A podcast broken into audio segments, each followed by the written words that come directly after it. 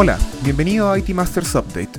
Acompáñanos cada lunes a revisar en 5 minutos las noticias más relevantes del mundo IT para que comiences la semana mejor preparado. Hoy es 28 de junio y esto es lo que necesitas saber. La muerte de las cookies se retrasa en casi dos años luego de que Google confirmara que su navegador estrella Chrome no comenzará a bloquear estas herramientas de rastreo hasta finales del 2023. La compañía había anunciado que la medida comenzaría a ser efectiva desde enero del 2022, pero distintos actores del mundo de la publicidad acusaron a Google de querer aumentar aún más su tajada del mercado de ads con el pretexto de la privacidad. Recordemos que Alphabet es actualmente el mayor vendedor de publicidad en línea, con alrededor del 29% del market share. Más del 80% de las ganancias de la compañía vienen de anuncios, lo que se tradujo el año pasado en más de 147 mil millones de dólares. La Autoridad Británica de Competencia y Mercados aceptó supervisar los cambios a Chrome. Es a partir de este acuerdo que Google decidió retrasar esta característica de su navegador. Aunque no es el único organismo que está detrás de Google, el Departamento de Justicia de Estados Unidos y la Comisión de Competencia de la Unión Europea también están investigando al gigante de las búsquedas. De todas formas, no es que las compañías se rindan con su direccionamiento de publicidad según perfiles, solo que evitarán recopilar datos personales y de navegación para definir los mismos. Google ya se encuentra trabajando con la industria de advertising para reemplazar las cookies, pero no está muy claro si esta movida será realmente exitosa o cómo sería siquiera un mundo sin cookies. Lo cierto es que, de acuerdo con muchos analistas de privacidad y datos personales, las cookies ya tienen los días contados. El miércoles encontraron muerto en una cárcel en Barcelona al carismático y polémico emprendedor tecnológico John McAfee. Su muerte fue tan caótica como su vida, dado que pocos momentos después de que se revelara que se suicidó al colgarse en su celda, se comenzó a especular si no existía algún tipo de misterio encerrado.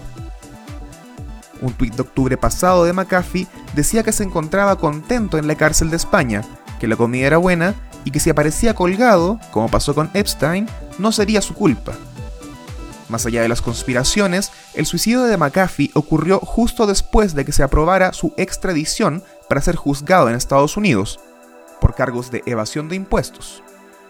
Su abogado confirmó que el creador del primer antivirus conocido estaba desesperado por los nueve meses que había pasado en prisión y que no esperaba contar con un juicio justo en Estados Unidos.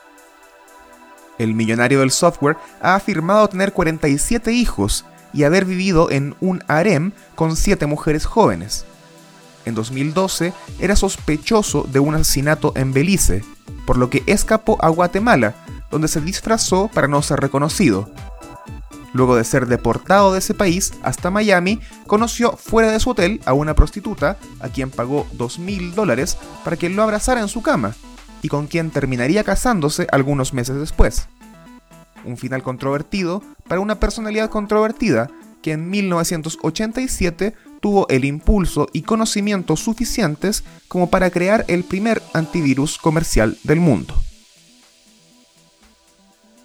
Y finalmente, el jueves se anunció oficialmente Windows 11, luego de varias semanas de filtraciones de imágenes y hasta una versión instalable del sistema operativo.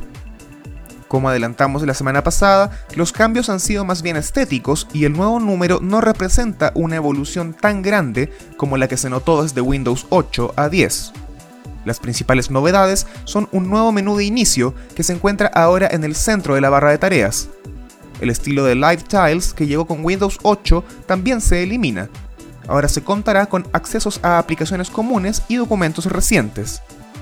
En temas no estéticos, se adelanta que las actualizaciones serán 40% más pequeñas y que correrán en segundo plano, así que ya no hará falta hacer una pausa para tomar café mientras la computadora se actualiza.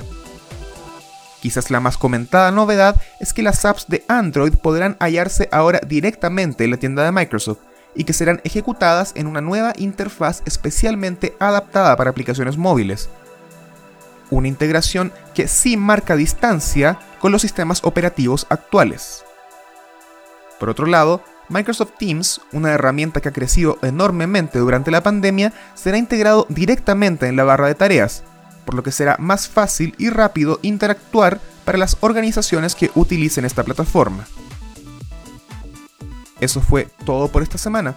Suscríbete a este update en iTunes, Spotify o Stitcher. Visita itmastersmac.com y acompáñanos también en nuestro canal de YouTube IT Masters News. Hasta la próxima.